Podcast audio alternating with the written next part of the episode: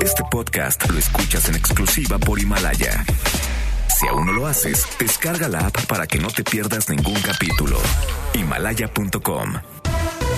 MBS Noticias presenta. ¡Solución! ¡Queremos solución! Lo que nosotros queremos pues que el gobierno actúe sabiendo dónde están los delincuentes. And we are telling you to act as if you loved your children above all else. En directo con Ana Francisca Vega. Comenzamos.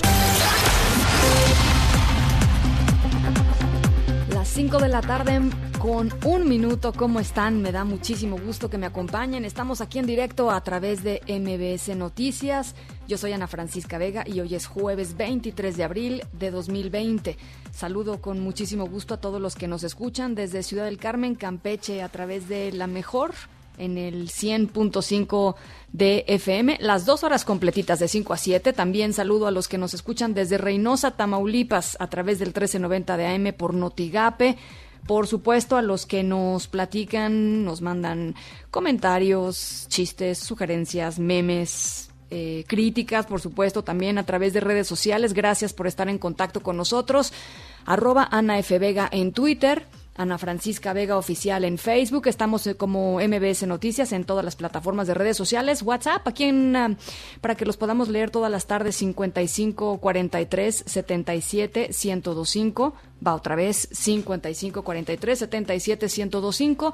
Y aprovecho rapidísimo para recordarles que tenemos un micrositio increíble en la página de mbsnoticias.com sobre coronavirus, exclusivamente sobre coronavirus, con toda la información que ustedes necesitan para pues para tomar decisiones en su vida práctica, eh, entrevistas, secciones multimedia, buenas noticias, eh, pura información evidentemente corroborada, información que a ustedes les sirve y que nos deja a nosotros estar con ustedes, acompañarlos en estos, en estos momentos eh, desafiantes para todos nosotros. Nos tenemos muchísimas cosas hoy, así es que, ¿qué les parece si nos vamos arrancando?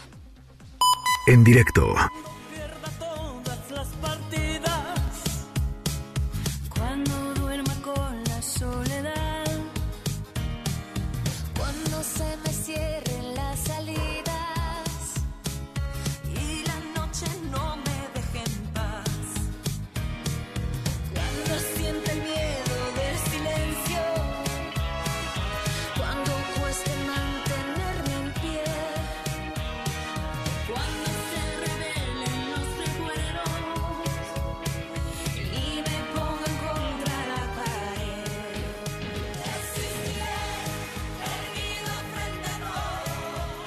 Oigan, les platicamos aquí que eh, policías capitalinos eh, evitaron ayer el suicidio de una persona, de un paciente de, que tenía eh, COVID-19 en el Hospital General Enrique Cabrera, esto en la alcaldía Álvaro Obregón. Bueno, desafortunadamente este paciente falleció por esta enfermedad y tú tienes la actualización. Adrián Jiménez, ¿cómo estás? Buenas tardes. Buenas tardes, Ana Francisca Auditorio. Un saludo afectuoso. Efectivamente, el paciente con COVID-19 internado en el Hospital General Enrique Cabrera, que ayer intentó arrojarse de la azotea del nosocomio, falleció por complicaciones derivadas de esta enfermedad, solo horas después de que policías capitalinos evitaron que atentara contra su vida, así lo confirmaron fuentes de la Secretaría Local de Salud. La víctima de 29 años de edad presentó una crisis nerviosa que lo impulsó, pese al cuadro respiratorio que lo aquejaba, a subir a la azotea del hospital ubicado en la alcaldía de Álvaro Obregón. Médicos del lugar alertaron a los elementos de la Secretaría de Seguridad Ciudadana, quienes equipados con careta, cubrebocas y guantes de, látex, según consta en un comunicado de esta dependencia, y luego de dialogar e intentar persuadir durante 15 minutos al enfermo, lograron neutralizarlo. Cuando la situación fue controlada, el paciente fue bajado y lo acomodaron nuevamente en su cama, sin embargo, más tarde perdió la vida derivado de complicaciones por COVID-19. Cabe señalar que desde hace días, debido a la contingencia sanitaria, elementos uh -huh. de la Secretaría de Seguridad Ciudadana reforzaron el dispositivo de seguridad y vigilancia en los hospitales de la capital del país y almacenes autorizados por el sector salud para la atención por el coronavirus. Ana Francisca, auditorio, la información que les tengo. Bueno, pues muchísimas gracias, Adrián. Buenas tardes. Gracias, buena tarde. Y bueno, pues justamente uno de estos policías que intervino eh, ayer, ayer para salvar la vida de, de, este paciente está con nosotros en la línea telefónica, se llama Ignacio Camacho. ¿Cómo está Ignacio? Buenas tardes. Buenas tardes, pero soy Víctor Valencia. Ah, perdón, eh, Víctor, eh, discúlpeme, tenía aquí la información que estaba platicando con, con Ignacio Camacho. Víctor, eh, platíqueme eh, un poco cómo, pues cómo se siente después de escuchar la noticia de que el paciente falleció. Mira, la verdad eh, desconozco ese dato. Uh -huh. nosotros hicimos nuestra participación y no, no supe más. ¿Cómo fue ayer? Cuénteme un poquito que, cómo se fueron desarrollando las cosas, Víctor. Okay. Eh, estaba yo en mi, en mi área, que es medicina interna, en el segundo piso, ahí en el hospital Enrique Cabrera, cuando por el voceo eh, piden un código negro. que es un código negro? Es un código de seguridad del hospital. Eh, dan la especialidad y uno sabe que está en ese algo de peligro para, para la integridad de, del mismo, ¿no? Uh -huh. Me traslado al tercer piso, que es cirugía general, y la jefa de enfermeras me dice que el paciente se había escapado por la escalera de emergencia. Uh -huh. Me dirijo hacia la escalera y cuando volteo veo que el paciente se, se brincó hacia la azotea. Me subo, uh -huh. también me brinco y empiezo a utilizar comandos verbales. Empecé a, a presentarme y hacerle saber que estaba ahí para ayudarlo. Uh -huh.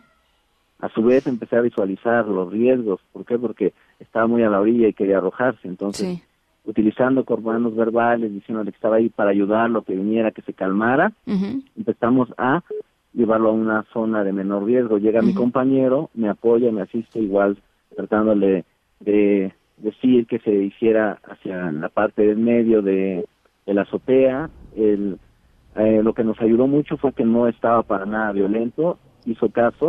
Uh -huh. Cuando tuvimos la oportunidad, eh, lo sujetamos, lo ayudamos a a bajar las escaleras y lo regresamos a su cama. Se lo entregamos al personal médico y de ahí eh, nos aíslan para eh, hacernos el proceso de desinfección. Claro. Y este todas las todas las medidas, ¿no? Eh, uh -huh. Nos hicieron quitarnos el uniforme, todo en especial uh -huh. y lo llevamos a la lavandería del hospital. A nosotros nos mandaron a bañarnos, e hicimos todos los protocolos de desinfección. Uh -huh. Entiendo que estuvieron eh, ahí con él, digamos, en, en, en, este diálogo alrededor de unos 15 minutos, es lo que nos decía nuestro sí, nuestro sí, compañero sí. reportero, ¿no? Es correcto, más o menos uh -huh. unos 15 minutos. Eh, pues, pues muchísima fuerza por su parte, ¿no? Es decir, como, como en una situación pues tan desafiante, supongo debe ser para ustedes, Víctor. Y en ese momento eh, la adrenalina Uh -huh. la tienes al, al máximo claro. y siguiendo los protocolos que tenemos por parte de Policía Auxiliar, eh, pues la verdad es una satisfacción que haya salido haya salido bien las cosas. Claro. ¿Cuánto tiempo eh, lleva eh, siendo policía, Víctor? Llevo siete años en la corporación. Siete años. Y, y este, estos momentos son los más eh, complicados que le ha tocado vivir como policía o no? Sí, es la primera vez que me toca una situación así. Uh -huh. ¿Y qué sintió cuando cuando cuando usted su, subió a la azotea y se dio cuenta que pues estaba frente a una situación que seguramente usted estaba ya con digamos con el entrenamiento y con el protocolo, pero una cosa es el entrenamiento y otra cosa es ya estar ahí, ¿no? Supongo. Sí, ya cuando estás ahí eh, la mente la llevas en que tienes que proteger la integridad de esa persona. Claro. Entonces, eh, ocupas los conocimientos, los protocolos que tienes y pues gracias a Dios salió todo bien. Sí. ¿Qué les decía él, Víctor?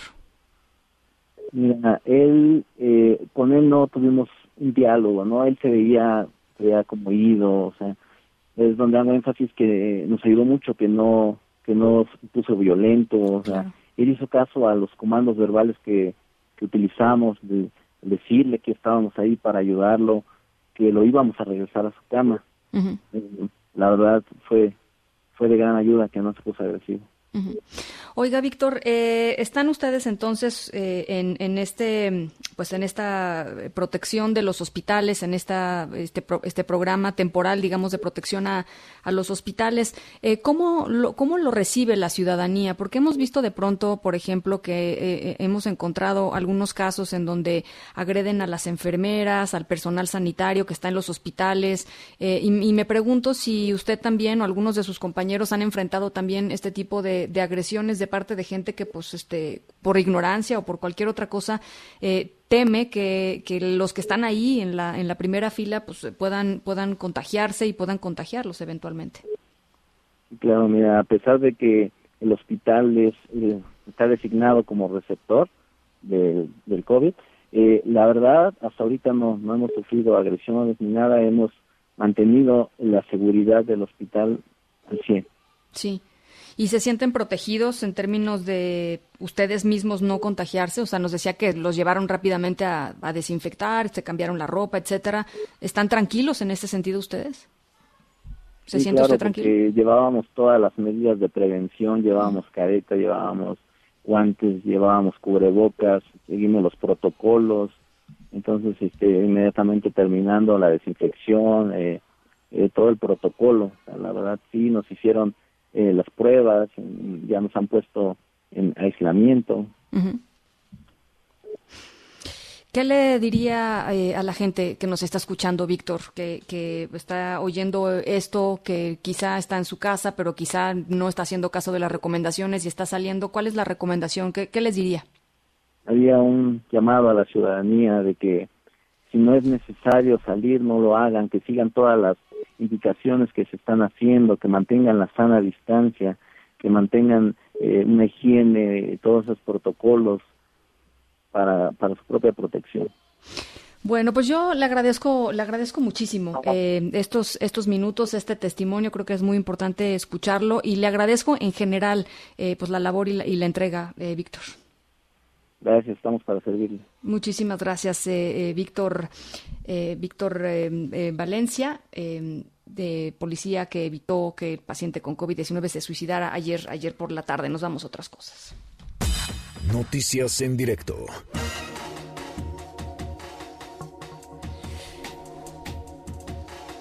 Bueno, pues en Coahuila hemos estado platicando mucho sobre lo que pasa en Coahuila eh, con el tema del COVID-19. Murió desafortunadamente el director de la Clínica 86 del Instituto Mexicano del Seguro Social allá en Monclova. Camelia Muñoz, ¿cómo estás? Muy buenas tardes. Hola, buenas tardes Ana Francisca y buenas tardes para el auditorio. Pues te informo que falleció Roberto Frías Arnero, quien fuera director de la Clínica 86 en el municipio de Monclova después de ser diagnosticado con COVID-19. Esto lo confirmó el jefe de prestaciones médicas en la delegación del Instituto Mexicano del Seguro Social aquí en el estado, Max Elguezábal Mendoza.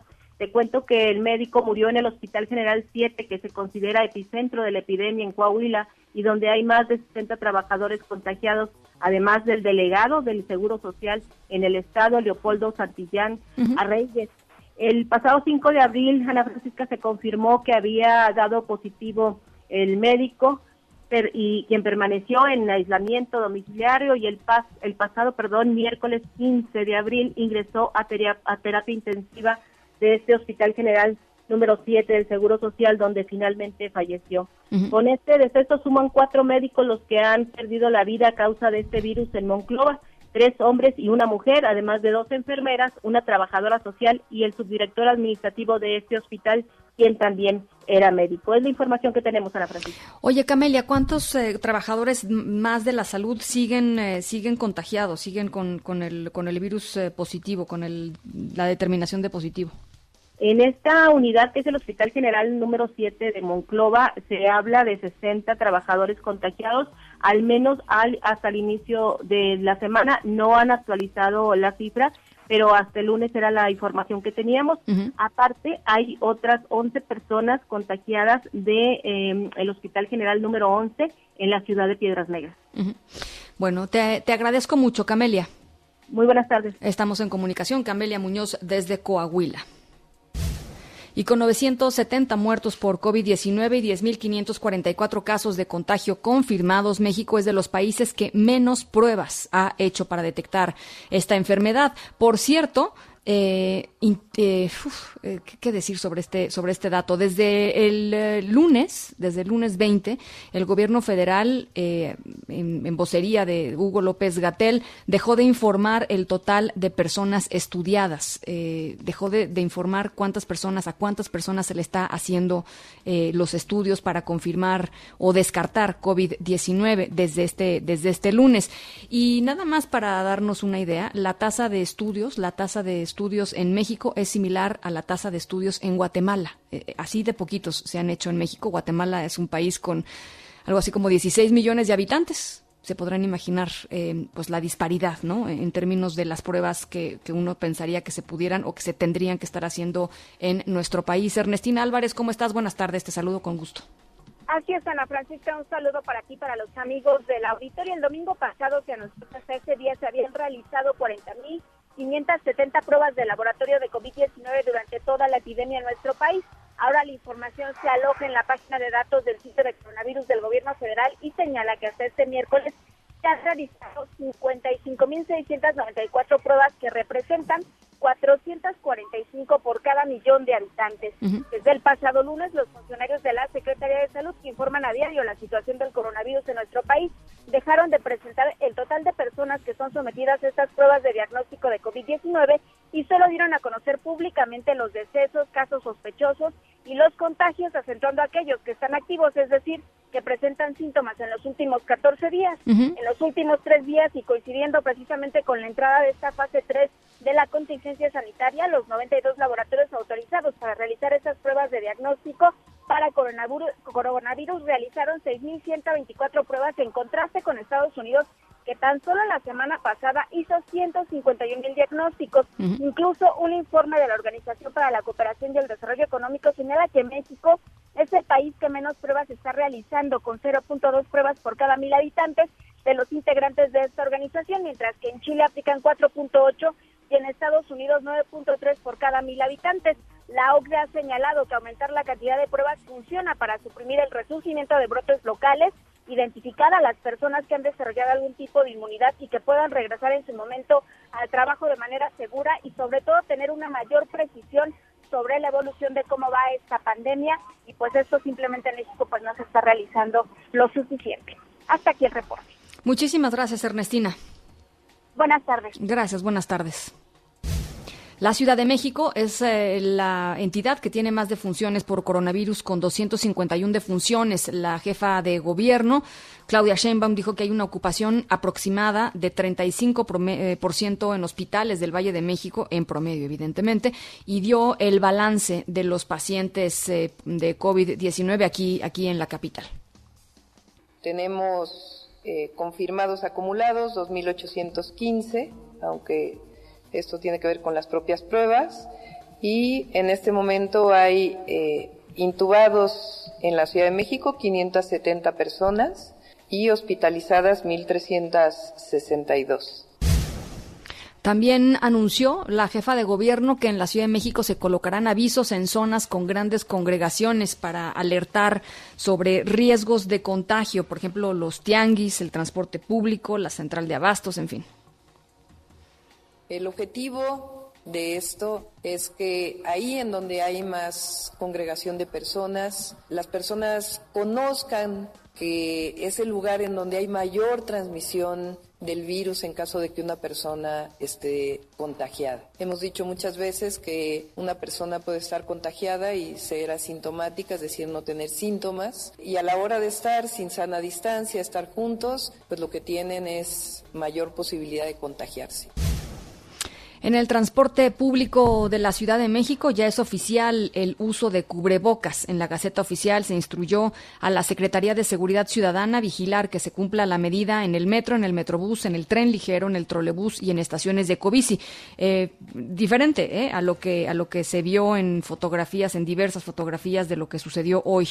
La gran mayoría de la gente eh, en el transporte público sin sin cubrebocas. Bueno, por cierto, un juez federal ordenó a las autoridades de aquí de la Ciudad de México implementar medidas necesarias para minimizar el riesgo de contagio de COVID-19 en el metro y que la directora Florencia Serranía informe acciones para proteger la salud de los usuarios después de que un grupo argumentó eh, pues falta de acciones de prevención. Y 36 personas fueron ya multadas aquí en la capital por no cumplir con el programa Hoy no circula en su primer día. Eh, hay que recordar, con excepción de motos, taxistas, transporte de carga y público, personas con discapacidad y personal médico, este jueves desde las 5 de la mañana y hasta las 10 de la noche no circulan los autos con engomado verde, terminación placa 1 y 2. Más adelantito voy a estar platicando con Roberto Hernández. Ustedes seguramente se acuerdan del documental Presunto Culpable. Bueno, pues él es codirector de este documental. Es también un activista en temas de movilidad sobre algunas medidas en este sentido, medidas de movilidad y de transporte público en, el, en la coyuntura de esta emergencia sanitaria. ¿Qué han hecho otros países? ¿Qué se está haciendo bien? que tendríamos que estar haciendo en la Ciudad de México. Y tras su publicación en el Diario Oficial de la Federación, entró en vigor el decreto por el que se expide la ley de amnistía que busca liberar de prisión a quienes no cometieron delitos graves ni violentos. También se publicó el decreto para la reducción de los tiempos oficiales en radio y televisión. Nora Bucio, ¿cómo estás? Buenas tardes, te saludo con gusto. Ana Francisca, te saludo con gusto y de la misma forma al auditorio. Y como bien lo comentas, el Diario Oficial de la Federación publicó el decreto que permite la aplicación de la ley de amnistía y que beneficiará principalmente a acusados y acusadas por el delito de aborto, delitos contra la salud bajo situaciones específicas, robo simple y sin violencia y por sedición. El documento firmado por el presidente de la República, Andrés Manuel López Obrador, entró en vigor este jueves y contempla beneficiar a las personas contra quienes haya ejercido acción penal, hayan sido procesados o se les haya dictado sentencia firme ante tribunales de orden federal, siempre y cuando no sean reincidentes e incluso a quienes se encuentren en calidad de prófugos respecto al delito de aborto podrán beneficiarse de la amnistía cuando se impute a la madre, los médicos, comadronas, parteras o quienes hayan auxiliado en la interrupción del embarazo siempre y cuando haya sido sin violencia y con consentimiento de la madre. También quienes hayan sido acusados por delitos contra la salud siempre y cuando los haya cometido, eh, quien los haya cometido se encuentra en situación de pobreza o de extrema vulnerabilidad por su condición de exclusión y discriminación, por tener una discapacidad permanente, haber sido presionados por su concubino, pareja sentimental, pariente consanguíneo, o también quien haya sido obligado por grupos de la delincuencia organizada a cometer el delito se excluye de este beneficio a quienes hayan cometido delitos contra la vida o la integridad corporal, a quienes hayan cometido el delito de secuestro o cuando se hayan utilizado en la comisión del delito armas de fuego. Te comento que también en este eh, documento se publicó el decreto en el que se autoriza a la Secretaría de Hacienda y Crédito Público recibir de los concesionarios de estaciones de radio y televisión el pago de impuestos por los servicios prestados por estas. En el documento se señala que los concesionarios pagarán la contribución con 11 minutos diarios de transmisión en el caso de estaciones de televisión y con 21 minutos diarios en las de radio para la difusión de materiales grabados conforme a lo dispuesto en la Ley General de Comunicación Social con una duración de 20 a 30 segundos. La difusión Ana Francisca corresponderá a campañas de interés colectivo y no de marcas comerciales, servicios o empresas en específico. Si el tiempo asignado no se utilizara, la Secretaría de Gobernación estará facultada para reasignar estos tiempos. Este decreto entrará en vigor el próximo 15 de mayo de este año. Ana Francisca, finalmente te comento que en la edición vespertina de hoy del Diario Oficial de la Federación ya se publicó también el decreto en el que se establecen las medidas de austeridad anunciadas por el presidente Andrés Manuel López Obrador, que hablan de la reducción de salarios, eliminación de aguinaldo y otras medidas extraordinarias para enfrentar la crisis económica y por COVID en el país. Ana Francisca, la información. Oye, Nora, lo que no dice en el en esto último que nos estás diciendo eh, del decreto del presidente López Obrador, otra vez es el es, ese, o sea, dice lo de las 10 subsecretarías que van a desaparecer, pero otra vez no las nombra, ¿no?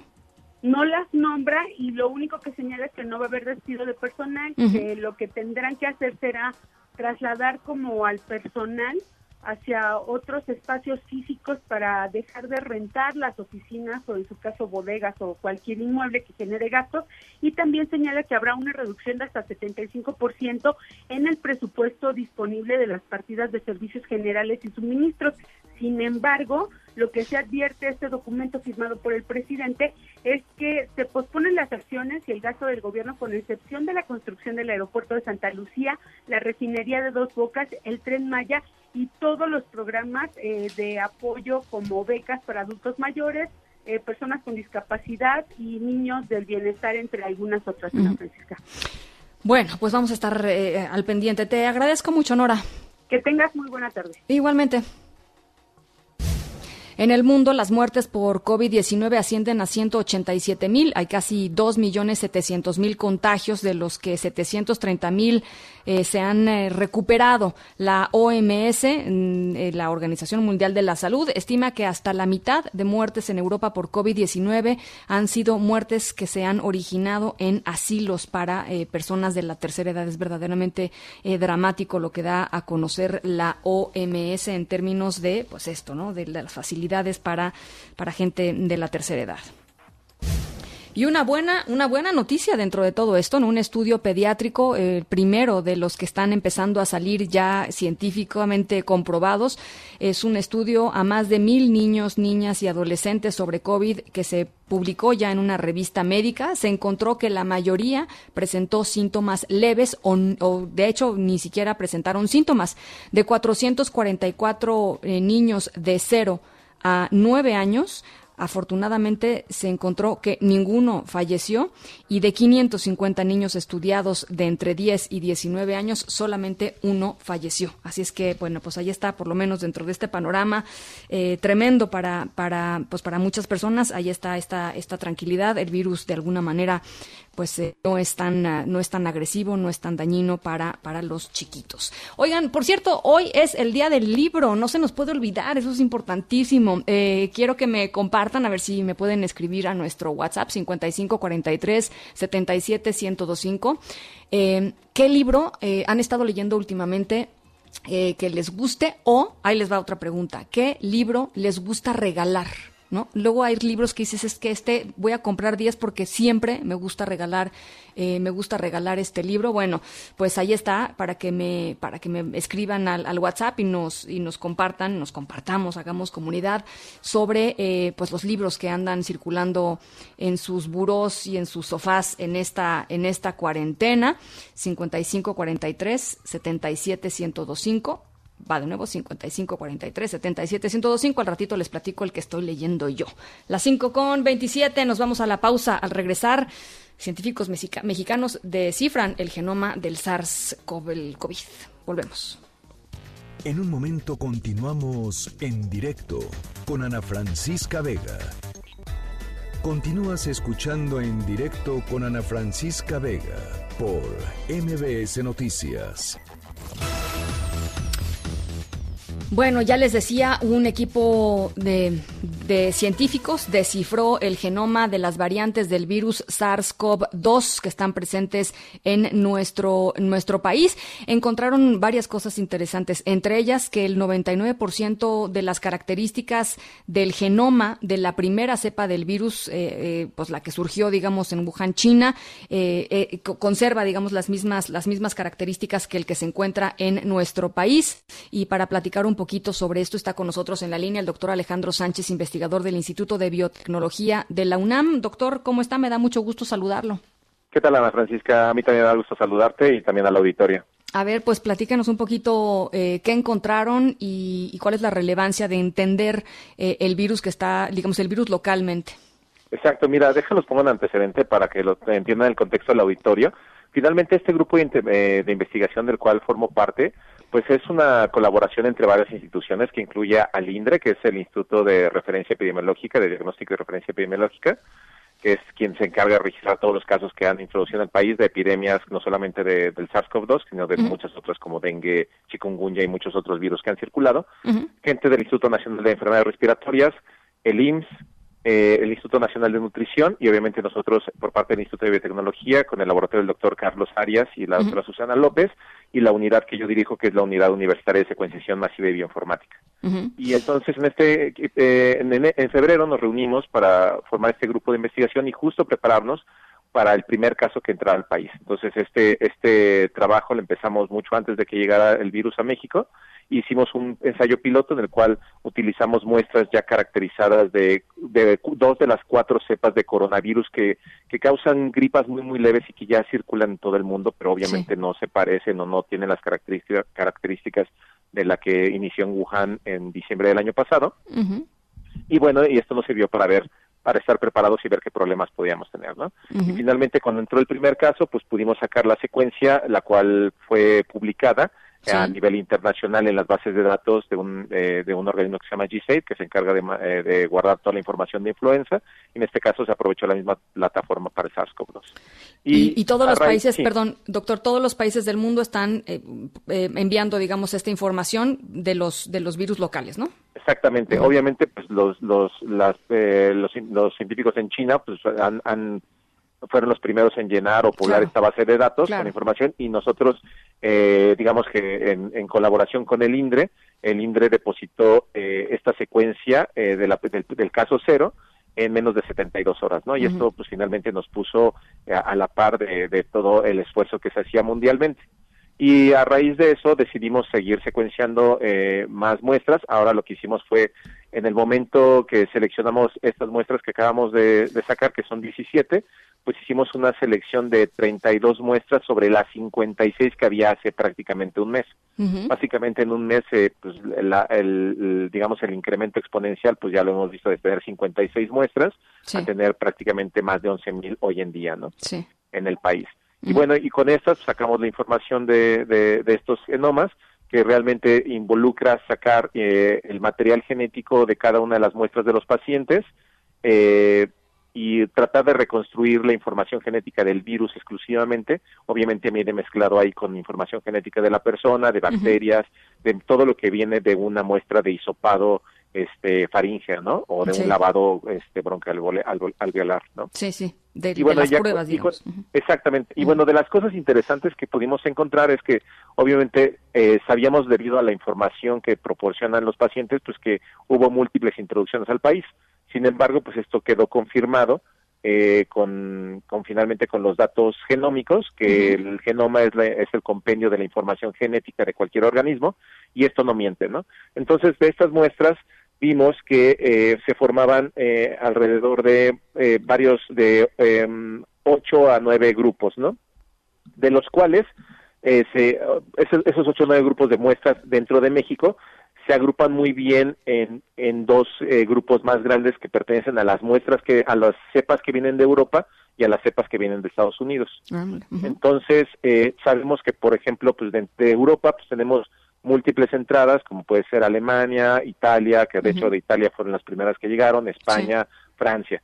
Pero otra entrada importante eh, fue de Estados Unidos y esta diferencia es es, es notoria porque finalmente del virus que origina, se origina en China, pues ha caminado una, digamos, por más tiempo durante el mundo y, y, en ese caminar acumula más mutaciones. Entonces, los, eh, las muestras que vienen de Europa prácticamente dieron un salto de China hacia Europa y de Europa a México. Y las muestras que vienen de Estados Unidos podrían eh, tener caminos tan complicados como de China a Europa y después dentro de Europa estar paseando un rato, llegar a Estados Unidos, pasear un rato y luego llegar a México, ¿no? Y esto se nota en la información genética. Y a final de cuentas empezamos a ver eh, mutaciones que se han acumulado ya específicamente en la, eh, ya estando en, en, el territorio mexicano y que esto nos da una referencia para saber en qué punto, eh, digamos, en qué punto de mutaciones empiezan las, las cepas virales antes de los contagios eh, comunitarios, que ya serían dentro de la comunidad eh, de la población mexicana. Y bueno, este otro dato interesante es que, por ejemplo, hay un podemos con la información genética tenemos tal resolución que nos pudimos dar cuenta este, de, ya en los inicios de los contagios comunitarios de por ejemplo un caso de una pareja que llegó de, de de Estados Unidos, y este y ellos contagiaron a su a su hijo y finalmente estos tres forman un contagio muy claro pero encontramos otro paciente que no tiene nada que ver con ellos y presenta la misma cepa. Esto nos quiere decir que o en un momento dado esta persona que se infectó de manera independiente tuvo contacto con esta misma cepa que proviene de Estados Unidos y esto nos puede decir.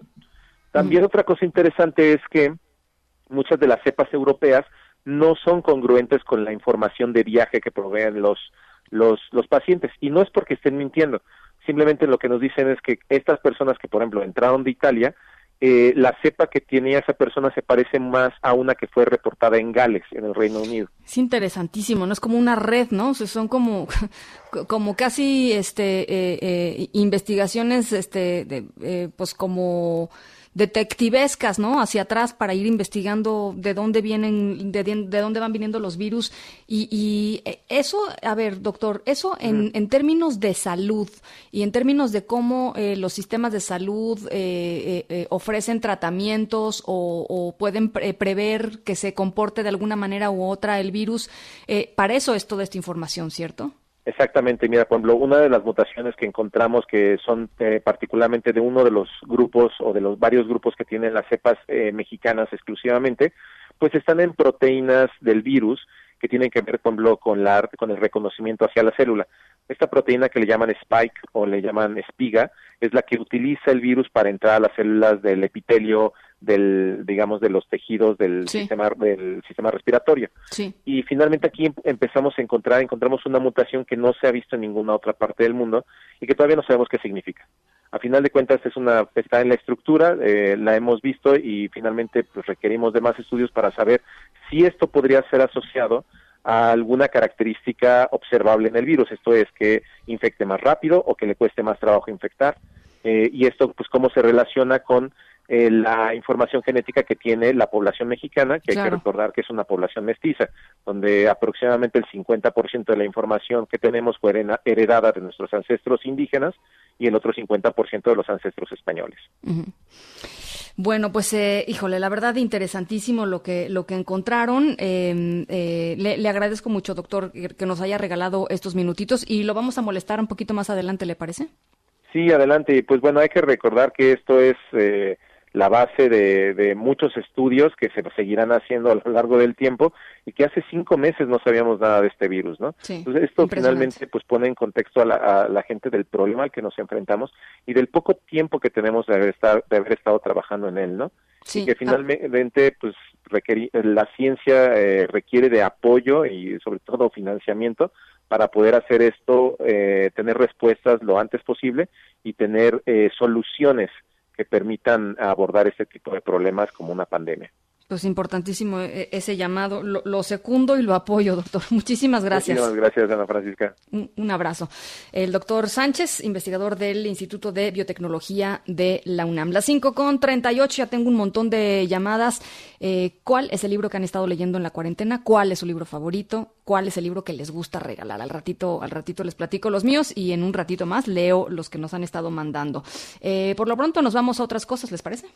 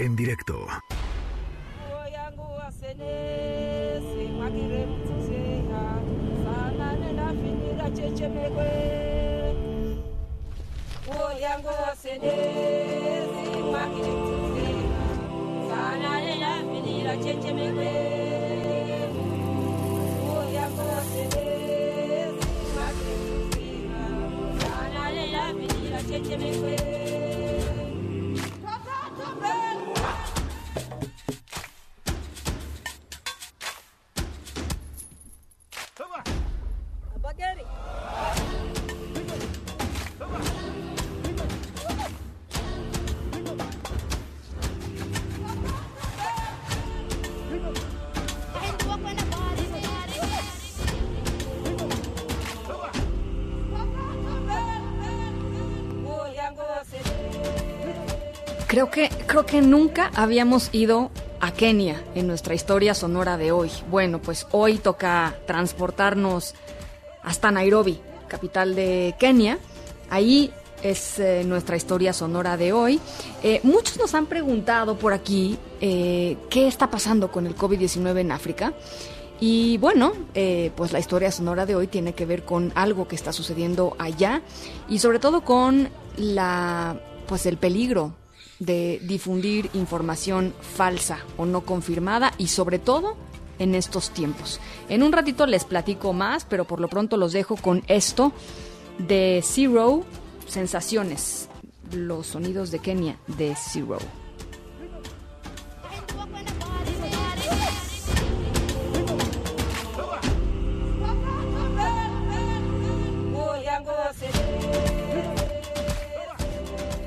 En un momento continuamos en directo con Ana Francisca Vega. Continúas escuchando en directo con Ana Francisca Vega por MBS Noticias. Oigan, eh, gracias por todas las llamadas, las 5 con 42 eh, en este día del libro. Eh, hay que pensar en cosas también increíbles como los libros que son grandes compañeros de vida. Dani nos dice, eh, Ana, actualmente me encuentro leyendo Oblomov de Iván Goncharov y mi favorito, dice Dani, es el ingenioso hidalgo Don Quijote de la Mancha, ¿no? Bueno, pues un, el verdadero clásico, ¿no?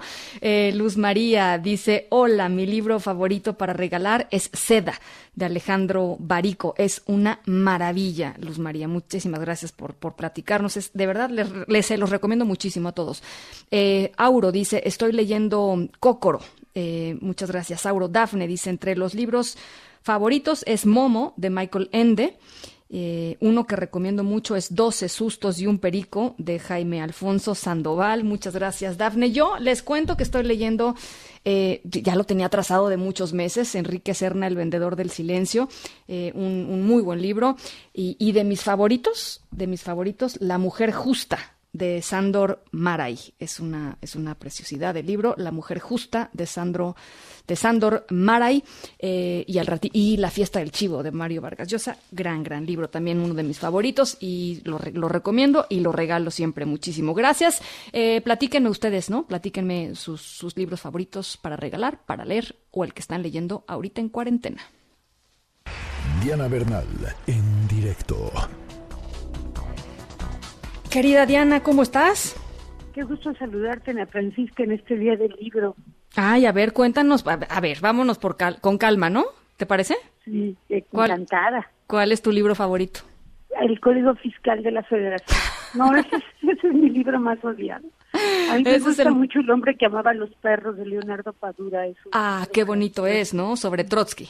Sí, sí. Una maravilla de libro, sí, qué bonito Una es. maravilla, sí, Ana Francisca, pero pues nos toca ahora, a pesar de que sí había del libro, hablar de, de temas fiscales. A ver, Incluso, Este, ahora tenemos esta noticia que yo creo que es muy importante que conozca bien todo tu auditorio y que es que todas las personas físicas que estamos obligadas a presentar declaración anual, que son aquellos que hayan percibido más de 400 mil pesos en el ejercicio o que tengan devoluciones saldo a su favor, pues el SAT prorrogó por dos meses más la presentación de las declaraciones de personas físicas.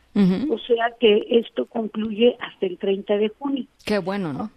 Qué bueno, ahora Sí. vamos a platicar un poquito de cuál es la situación. A ver. En el comunicado que ayer emitió el SAT ya un poquito tarde, o sea, no fue a la primera hora de la, del día, dice que la razón es que como ya estamos en fase 3 del COVID, pues el se suma a los esfuerzos de evitar hasta donde sea posible la movilidad de las personas. El grave problema, Ana Francisca, es que no se han suspendido términos. Las auditorías y revisiones fiscales siguen. Y no solo eso, las comparecencias. El SAT por ley a veces tiene que llamar a los contribuyentes auditados o a los dueños de las empresas para decirles cómo está su auditoría. Y eso no se ha suspendido, eso sigue Ah. vigente. Ah. Ahora, el propio SAT en su plataforma, eh, perdón, en su comunicado, reconoce que por la alta demanda que se generó, ahorita te voy a decir de que el sistema se rebasó. El propio SAT lo reconoce que su Sí. plataforma está rebasada. ¿Por Mm. qué? Porque tú como persona física que hoy tienes que presentar tu declaración, tu, tu contador en casa, necesitas dos cosas. Necesitas tu contraseña y tu fiel. La fiel es la firma electrónica Sí. avanzada. Entonces el SAT creó una página nueva, SATIT, para que allí los contribuyentes entren y generen su contraseña o la actualicen. ¿Y qué crees? Esta página todavía hoy pues prácticamente seguía, pues no quiero decir caída, pero sí en muchísimos casos en que se accedía a la página sale como primer dato que debes alimentar tu RFC y cuando lo metes se pone en rojo y ya no te deja seguir O sea, está mal, pues no, no sirve. no nos sirve y el propio SAT reconoce que esa página se rebasó.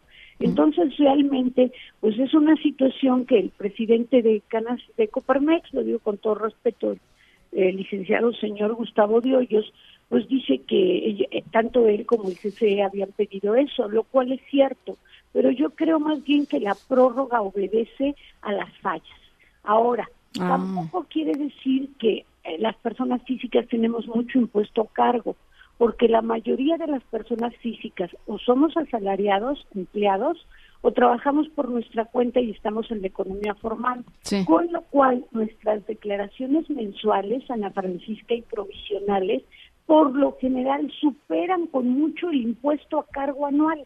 Mm. O sea que por lo general cuando presentas tu declaración anual, has pagado bien tu impuesto y tienes tus deducciones personales, lo que te viene es un saldo a favor. Como hemos platicado en nuestras entrevistas, pues ahorita no están devolviendo en muchos casos el saldo a favor, sino que por el contrario, y como el sistema está mal, están generando adeudos. Entonces, esa es la situación, pero resumiendo, ahorita el mensaje es tenemos de aquí al 30 de junio para actualizar nuestra contraseña y presentar nuestra declaración. Pues ojalá que también la página funcione para, para lo de la fiel, ¿no? Porque si no, también está complicado. Imposible. Eh, Diana, ¿y qué pasó con Interjet, eh? ¿Qué pasó con Interjet? Interjet tenía un adeudo fiscal eh, muy grande. esto te lo digo por la información pública disponible, obviamente. Hay varias empresas, como tú sabes, que tienen adeudos muy importantes con el SAT. Y muchas veces eso, que han operado con pérdida o que están interpretando la ley fiscal de otra manera como lo interpreta el SAT. Entonces, como dieron a conocer los medios, ya se habían, eh, un, acreedor de Interjet había retirado los aviones. Y como el dueño de la compañía, como él mismo publicó en, una, en un comunicado, Miguel Alemán Velasco, está en tratos para ver cómo puede pagar el adeudo fiscal, ellos mismos fueron los que ofrecieron en garantía, más que en embargo precautorio, en garantía una casa que es de la Fundación Miguel Alemán, y que perteneció a la familia alemán que está creo por la zona de Miguel Hidalgo y esta casa sirve como para que el SAT tenga por garantizado el adeudo porque están en pláticas para ver si pueden pagar, según vi por información pública, en parcialidad. Entonces están haciendo lo que hacen muchos empresarios, tratar de salvar la compañía. Ahora, lo que sí se ve un poco, digamos, pues oscuro en este asunto es que hayan tapado este, los sellos de embargo precautorio del SAT y que hayan puesto arriba. Ahora sí que como dice que como que les dio pena, ¿no? bueno, pues sí, porque normalmente tienen que estar tienen que estar públicos, ¿no? Este a, la tienen que estar públicos porque además el embargo pues es público, pero yo creo que lo bueno es lo que está informando Interjet, que ellos mismos acudieron ante el SAT a dar como garantía para que les hicieran un embargo preventivo este inmueble, a ver si pueden llegar a un acuerdo, no para que les condonen impuestos, que ellos sepan nunca le han condenado a nadie, condonado a nadie impuestos más que por ley del Congreso, sino para ver si pueden pagar en parcialidades, o sea, si pueden ver alguna forma de, de salvar la compañía porque tienen una deuda fiscal multimillonaria. Enorme. Bueno, pues ahí está. Gracias, Diana. Te mando un abrazo. Es Un abrazo, Ana Francisca. Nos escuchamos el próximo jueves, las 5 con 50. Nos vamos a la pausa. Regresamos. En un momento continuamos en directo con Ana Francisca Vega. Continúas escuchando en directo con Ana Francisca Vega por MBS Noticias. Luis Miguel González, Economía. Luis Miguel, ¿cómo estás? Hola, hola. Ah, aquí estoy. ¿Cómo estás, Luis Miguel? Bien, con mucho gusto estar por acá. Oye, eh, pues eh, cifras de, de, empleo que no pintan el panorama nada bien, ¿no? Eh, sí, creo que cuando se dieron a conocer la primera fotografía de pérdida de empleo, que corresponde a 13 de marzo, 6 de abril, eh, probablemente no le dedicamos la atención que merecía, considerando lo que significa. Mm. Eh, nos, nos dijeron la secretaria del Trabajo y el director del INSS, entre el 13 de marzo y el 6 de abril se perdieron 346 mil empleos. Haciendo una operación aritmética simple, eso eran 11 mil empleos diarios. Sí. Eh, luego aparece eh, en un tuit que manda eh, el ex de Turismo Simón Levy una nueva cuenta que ya incluye hasta el 6 de abril, o sea, tres días más, y básicamente dice eh, se está se está más bien se está acelerando la pérdida de empleos. Empezaron siendo 11 mil diarios y ahora vamos en 24 mil, si no recuerdo Sí, mal. Sí, sí, sí, sí. Eh, ¿Cuál es, desde mi punto de vista, lo único que tenemos que primero tomar al pie de la letra es eh, la lo que nos entregaron como primera fotografía eh, se refería a un momento en el que no había estado no había no se habían implementado plenamente las medidas de cuarentena una buena parte del país seguía funcionando con cierta normalidad Así es. es lógico que una vez que tenemos la economía en cuarentena o en hibernación, el número de empleos que se pierdan crezca. Claro. Eh, es muy eh, es muy pronto, son pocos días en la cuenta que hace Simón Levy para saber si ya estamos en el punto de 24 mil diarios. Lo que sí sabemos es se están perdiendo más que 11 mil empleos diarios, que es eh, hagan rápido las cuentas, pero son más de 300 mil en un mes. Así es. Eh, no, no pinta bien la- el tema laboral eh, y poniendo las, un poco poniendo las cosas en perspectiva. Evidentemente el gobierno tiene un punto cuando dice parte de la solución a esto es algo de solidaridad o un montón de solidaridad de parte de los empresarios. Eh, en lo que creo que no tienen razón es en asumir que la solidaridad basta y sobra para eh, para salvar un mercado laboral que está volviendo muy complicado. Claro. Se claro. necesitan más cosas para evitar que esta pérdida de empleo se vuelva pues, literalmente una carnicería en lo laboral. Porque, porque además lo hemos platicado aquí, Luis Miguel, eh, la gran mayoría de las empresas mexicanas son pymes, ¿no? Eh, y, y- y las pymes, pues eh, difícilmente tienen un colchón financiero que les permita mantenerse a flote mucho tiempo. O sea, yo he hablado con muchísimas personas que me dicen, pues puedo seguir con los mismos niveles 15 días, tal vez un mes, pero no más, ¿no?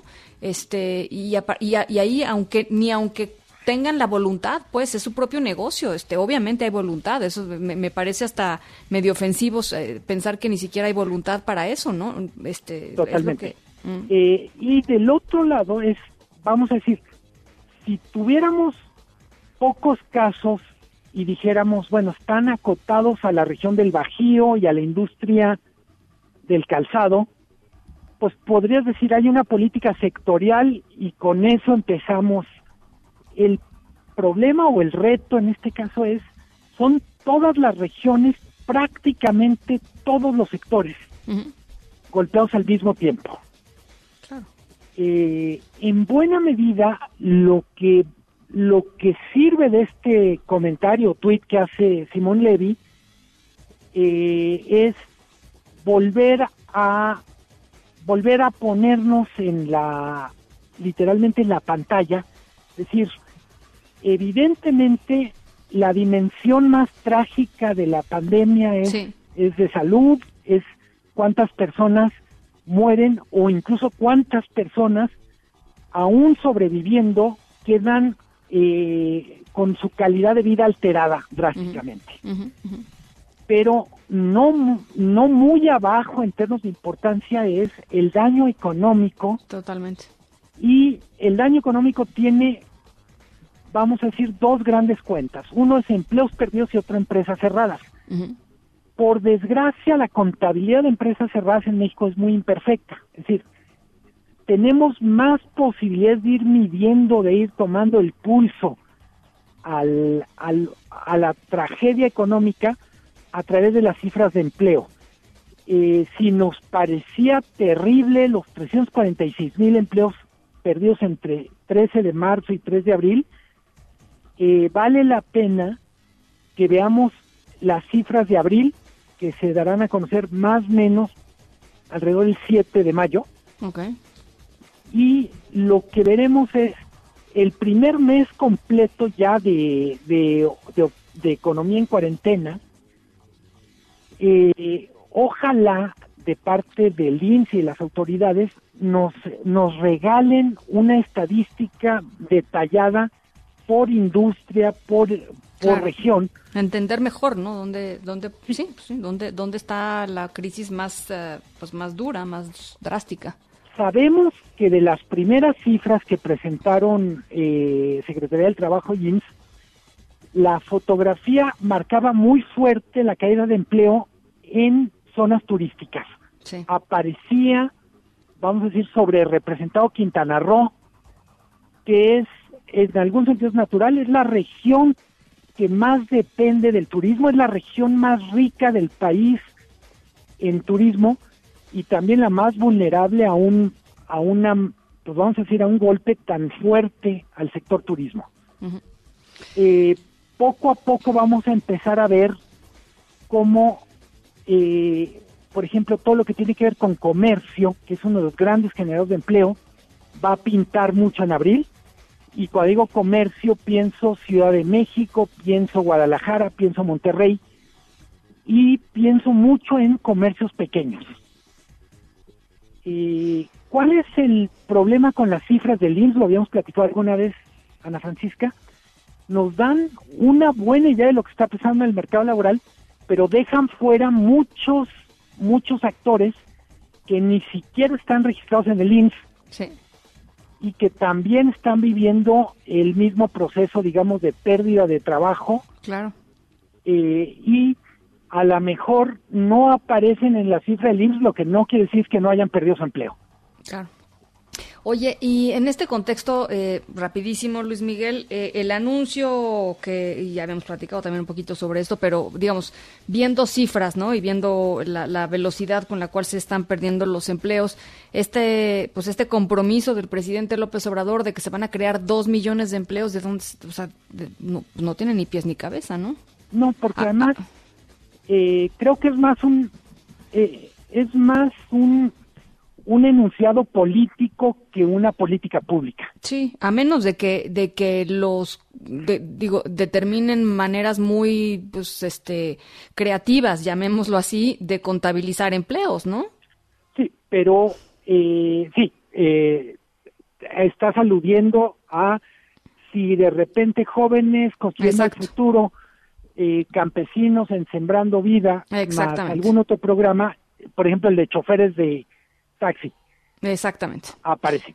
Exactamente. El problema es, por decirlo de alguna manera, pues que la las estadísticas son muy regañonas en términos de no puedes hacer lo que quieras con ellas. Claro. Un empleo definido no por, ahora sí, no por los neoliberales, entre comillas, perversos, etcétera, es la Organización Internacional del Trabajo define muy claro el empleo es tiene que ser productivo y pagado para contar. Si tú recibes una remuneración de un programa público, pues básicamente lo que tienes es una categoría de beneficiario de un programa público. Es súper respetable, es una categoría válida en sí sí pero no no no forma eh, parte de la economía formal de un país que, no este que son categorías pues establecidas homogéneas este comparables no sí entonces, sí creo que le tenemos que echar ganas a generar empleo, a cuidar los que tenemos y no a ver cómo las cifras aparecen menos peor. Pues yo digo, toda proporción y perdón la caricatura, pero es si no nos pusiéramos a dieta, nos dejáramos engordar y dijeran, no, pero ya sé cómo le voy a hacer. Tengo un amigo que es diseñador gráfico y tiene un programa que literalmente me pone el cuerpo que yo quiera. Claro. Sí, si no, no corresponde con la realidad, a nadie le importa, ¿no? La realidad en este, llega en algún momento. Totalmente. Y, y sí me parece súper importante tomar, tomar este espacio para hablar de este tema, en el sentido de decir, aguas con lo que está pasando en el empleo.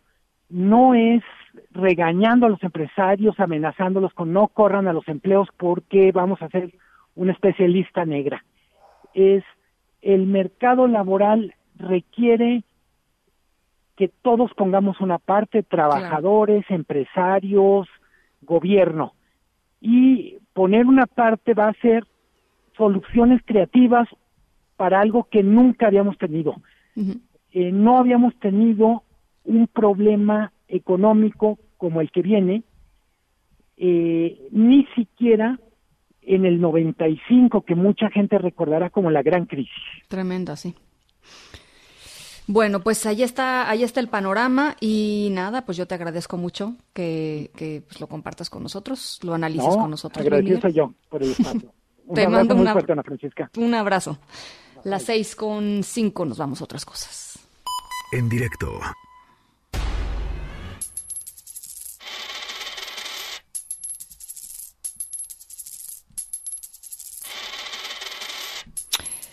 Estamos escuchando sonidos pues, como de joyas, ¿no? Que alguien tiene un anillito, etcétera. Este, nuestro personaje de hoy, nuestro personaje de la historia sonora de hoy, eh, ya les decía que nos transportamos hasta Kenia, hasta Nairobi. Em, eh, es uno de estos este, personajes a los que les encanta la opulencia, ¿no? Les encanta este, que la gente note que tienen dinero y les gustan las marcas exclusivas, las joyas, este, el bluff, ¿no? Este, que, se vea que son poderosos, que se vea que son ricos.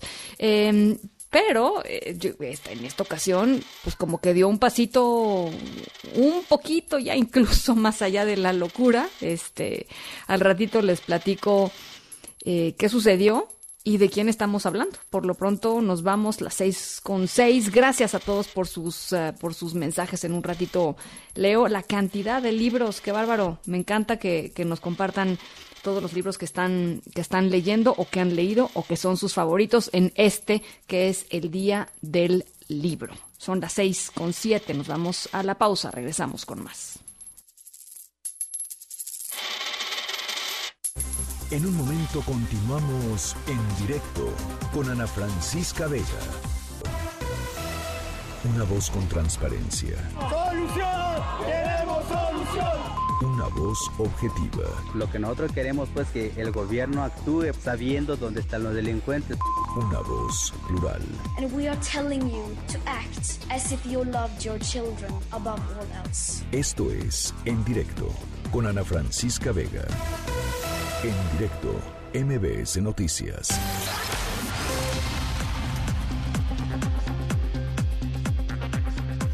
Gracias por seguir con nosotros. Estamos aquí en directo a través de MBS Noticias. Yo soy Ana Francisca Vega y hoy es jueves 23 de abril del 2020. Eh, feliz día del libro.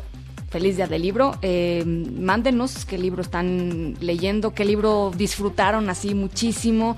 Este, a mí me pasa, por ejemplo, que si estoy picada con el libro, en el día estoy pensando, ya quiero que sea la noche, ya quiero que sea la noche, porque ya quiero llegar a mi casa y poder sentarme a leer un ratito, ¿no? Mi, mi, ratito de que nadie me moleste, esos 10 minutitos o esos 20 minutitos de total y absoluta paz y, y, leer, y leer mi libro. Este, bueno, pues ahí está. ¿Cuál es, cuál es su favorito? Y digo 10 o 20 porque pues a veces pasa eso. Ojalá puedan ser más eh, todos los días, por supuesto. Eh, bueno, pues feliz día libro, 23 de abril del 2020. Eh, gracias a toda la gente que nos escucha desde Torreón, Coahuila, a través de Q en el 91.1 y desde Zacatecas a través de Sonido Estrella en el 89.9. Así es que desde Torreón y Zacatecas, mándenos sus libros favoritos ahora que, ahora que nos están escuchando. Tenemos muchísima información, vamos a platicar de un montón de cosas. Por lo pronto, ¿qué les parece si nos vamos con el resumen? Noticias en directo. Nezahualcóyotl es el municipio mexiquense más afectado por el COVID-19 con 19 defunciones y 195 contagios. El ayuntamiento acelera el cierre de comercios no esenciales. Juan Gabriel González, te saludo con muchísimo gusto hasta el Estado de México. ¿Cómo estás? ¿Qué tal, Ana Francisca Auditorio? Muy buenas tardes. Efectivamente, el Ayuntamiento de Nezahualcóyotl reforzó los operativos para cerrar de forma inmediata los comercios llamados no esenciales para evitar una mayor propagación del virus, del coronavirus, ya que hasta el momento es el municipio mexiquense con más infectados al sumar 195 casos positivos y 19 defunciones, esto según la página oficial del gobierno federal.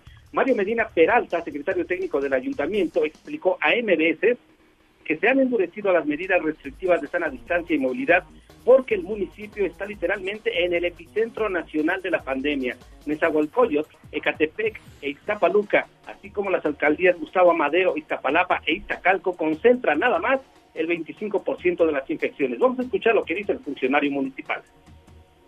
Mesa es la ciudad con mayor densidad poblacional por kilómetro cuadrado del país. Existe poco más de 17.500 personas por kilómetro cuadrado. Por eso es eh, muy complicado no estar dentro de los municipios con mayor número de casos. Sí con un contagio, sí con un crecimiento de infectados. Además del cierre obligatorio de negocios que no sea de alimentos, medicinas y artículos de primera necesidad, las autoridades han aplicado la ley seca, es decir, no hay venta de alcohol en ninguna modalidad. Desde hace un mes se restringió la concentración masiva de personas y fueron suspendidas todas las actividades. Pese a la acelerada propagación del COVID-19 en la zona mexiquense, algunas unidades económicas de plano no han asumido las medidas. Cabe destacar que Nezahualcóyotl tiene 51 mercados municipales y 49 tianguis. Muchos de estos también se niegan a cumplir las indicaciones sanitarias, así lo dijo el funcionario.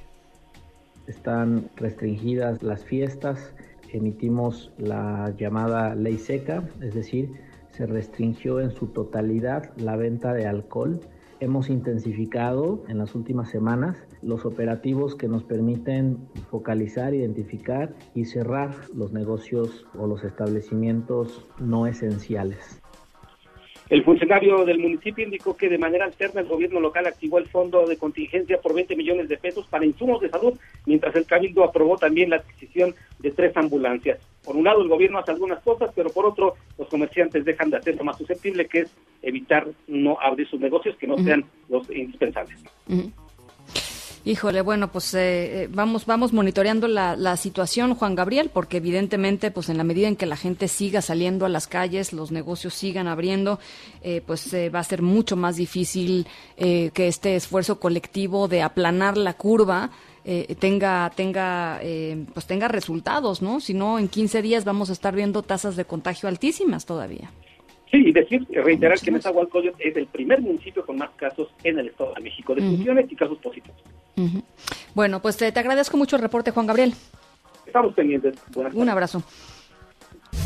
El cónsul de Nueva York pide paciencia a familiar para repatriar cuerpos de personas que fallecieron por COVID-19. Hatsiri Magallanes, platícanos cómo estás. Buenas tardes. Así es, ¿qué tal Ana Francisca? Buenas tardes. Pues fíjate que luego de que la comunidad mexicana en Nueva York ha denunciado escaso o básicamente nulo apoyo de parte del gobierno mexicano a familiares de personas que han fallecido víctimas de COVID-19, el cónsul de México en aquella ciudad, Jorge Islas, pidió comprensión y paciencia para atender todas las demandas derivadas de la emergencia sanitaria, justamente al ofrecer información vía remota sobre los principales servicios que ofrece el consulado en estos momentos.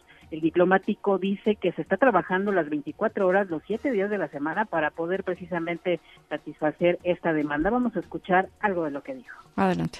Es un caso típico. No había pasado una situación de esta naturaleza históricamente en Nueva York y en el área trestal. Eh, no, no hay registro histórico alguno que hubiese sucedido, menos en ese tiempo. Les pedimos un poco de comprensión y paciencia. Y es que fíjate que mexicanos en Nueva York enviaron hace unos días una carta dirigida al presidente Andrés Manuel López Obrador en la que demandan de manera urgente acciones y es que de acuerdo al escrito hay muchas viudas y huérfanos de los casi 300 muertos que en muchos casos no se están atendiendo, no están siendo reclamados y están reportados como perdidos. Además que muchos paisanos dicen se han quedado sin trabajo y no están recibiendo apoyo de parte del gobierno estadounidense. En ese sentido, Johannes Jacome, encargado de protección de mexicanos en Nueva York, explicó parte de las gestiones para el pago precisamente de servicios funerarios. Vamos a escucharlo. Adelante.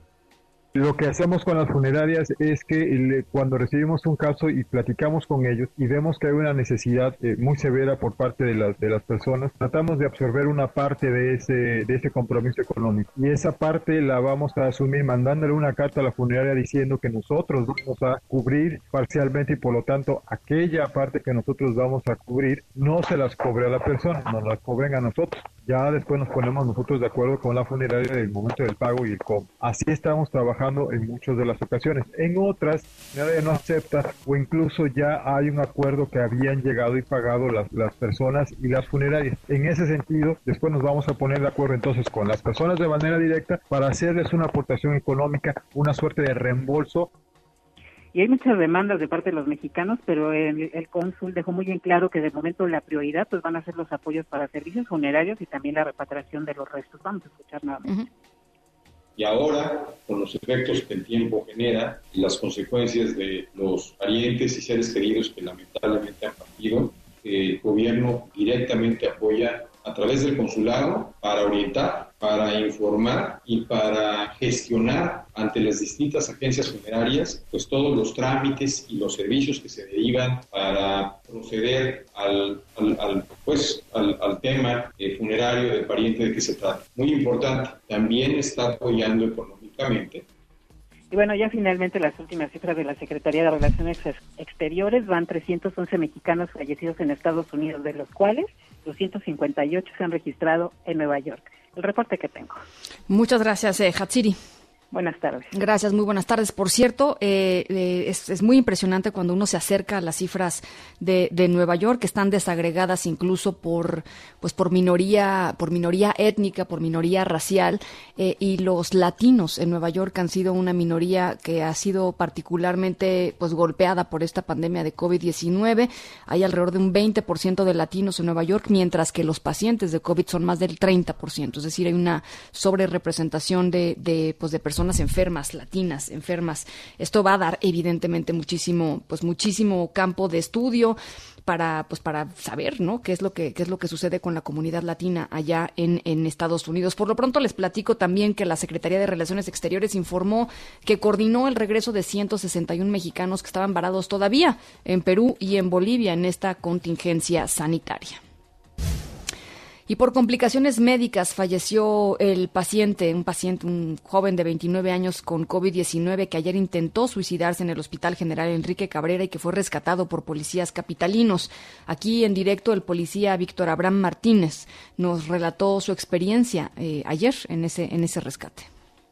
Estaba yo en mi, en mi área, que es medicina interna, en el segundo piso, en el Hospital Enrique Cabrera, cuando por el boceo tienen un código negro. Me traslado al tercer piso, que es cirugía general, y la jefa de enfermeras me dice que el paciente se había escapado por la escalera de emergencia. Me dirijo hacia la escalera y cuando volteo veo que el paciente se brincó hacia la azotea y empiezo a utilizar comandos verbales.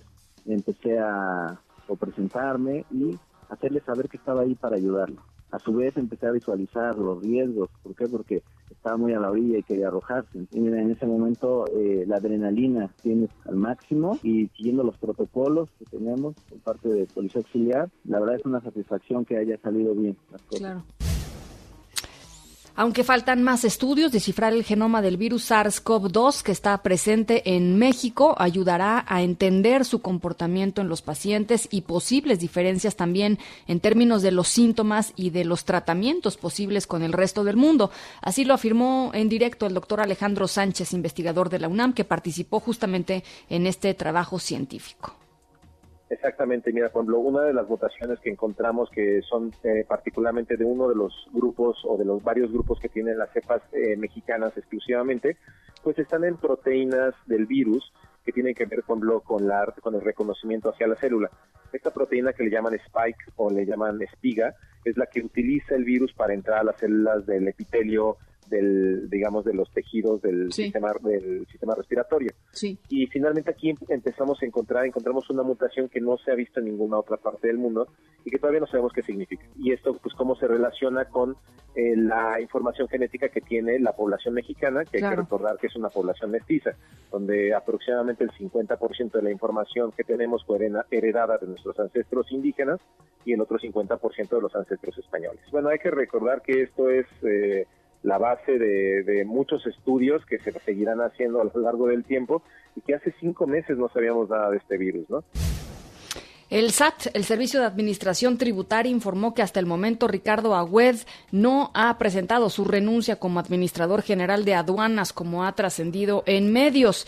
Eh, de acuerdo con el periódico Milenio, por cierto, eh, Agüed va a dejar el cargo a partir del 30 de abril para reincorporarse como legislador por el estado de Veracruz. Ya les decía, el SAT dice que no se ha presentado esta renuncia. Son las seis de la tarde con 23 minutos. El vuelo directo de animal político. Periodismo de investigación. Bueno, pues quiero platicarles de algo que eh, se publicó hoy en Animal Político y que tiene una relevancia eh, eh, grandísima. Mm, sabemos que estamos inmersos todos en el tema del coronavirus, del COVID-19, pero pues eh, el país tiene también otros desafíos. Uno de ellos es el tema de la seguridad y Animal Político hizo un análisis de lo que ha sido el primer año de gobierno del presidente López Obrador en términos de en términos de eso de seguridad, eh, homicidios en números récord menos detenciones y una Guardia Nacional cuya efectividad y cuyo monitoreo pues de las actividades y de la pues de la transparencia con la cual se llevan a cabo las decisiones de sus despliegues, por ejemplo, está todavía pues eh, muy lejos de, ser eh, de ser lo ideal. La guerra que no acaba, balance del crimen y la violencia con el presidente López Obrador en este en este primer año. Eh, Arturo Ángel, me da muchísimo gusto saludarte, reportero de Animal Político. ¿Cómo estás? Me da me da de verdad mucho gusto escucharte. Hola Ana Francisca, no, muy buenas tardes y un saludo y espero que todo esté muy bien. Oye, pues eh, la verdad, eh, eh, increíble el trabajo que presentas hoy, Arturo. Sí, muchas gracias, Ana. Lo que quisimos hacer en Animal Político en este reportaje que titulamos Crimen y Violencia en México, la guerra que no acaba, un reportaje que, por cierto, comenzamos desde principios de febrero, sin saber luego todo el contexto que en el que íbamos a estar inmersos, pero que de todas formas, y como mencionamos en la nota editorial que da introducción a este reportaje, que ya lo pueden consultar en Animal Político, consideramos importante que eh, había que hacer una especie de corte de caja, sobre todo ya transcurrido pues, más de un año, un año tres veces del actual gobierno en cuestión de violencia, ¿no, Ana Francisca? Y sobre todo a la luz de, del discurso del presidente López Obrador, quien sobre todo y particularmente en el tema de seguridad ha sido muy claro en algunos dichos que ha repetido constantemente, ¿no? Uno de ellos que en su gobierno la guerra había terminado eh, y que se había privilegiado a una estrategia basada tanto en la Guardia Nacional por un lado como en los programas sociales por el otro lado y, que incluso abanderó también mucho con, con, otra fase de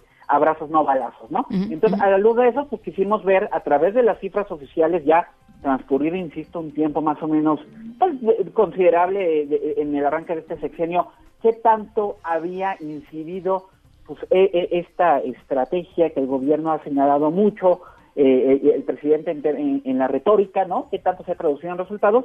Y pues lo que nos encontramos, francamente, yo te diría que son las cosas un poco, un poco o en algunos casos bastante peor, y como arrancó el sexenio, básicamente hay una inercia, ¿no? Porque además hay que ser muy claros, Ana Francisca, eh, no es que la violencia haya surgido en el actual sexenio, por supuesto, no, no, no, es un tema endémico, pasan los sexenios, pasan los años, pero lo cierto es que transcurrido ya más de un año de, este sexenio, pues los números lo que nos arrojan es que el problema y sigue cada vez empeorándose un poco más, ¿no? Eh, sabíamos, el 2019, por ejemplo, cerró con este récord de, violencia, pero además lo que supimos a través de la investigación y el reporteo que hicimos es que eh, hay una estimación, esta oficial, de que el 60% de los homicidios cometidos en 2019 tenían que ver con crimen organizado, que en realidad es un porcentaje muy similar al de años anteriores, o que el o siete de cada diez homicidios, es decir, es un dato público, se cometieron con armas de fuego.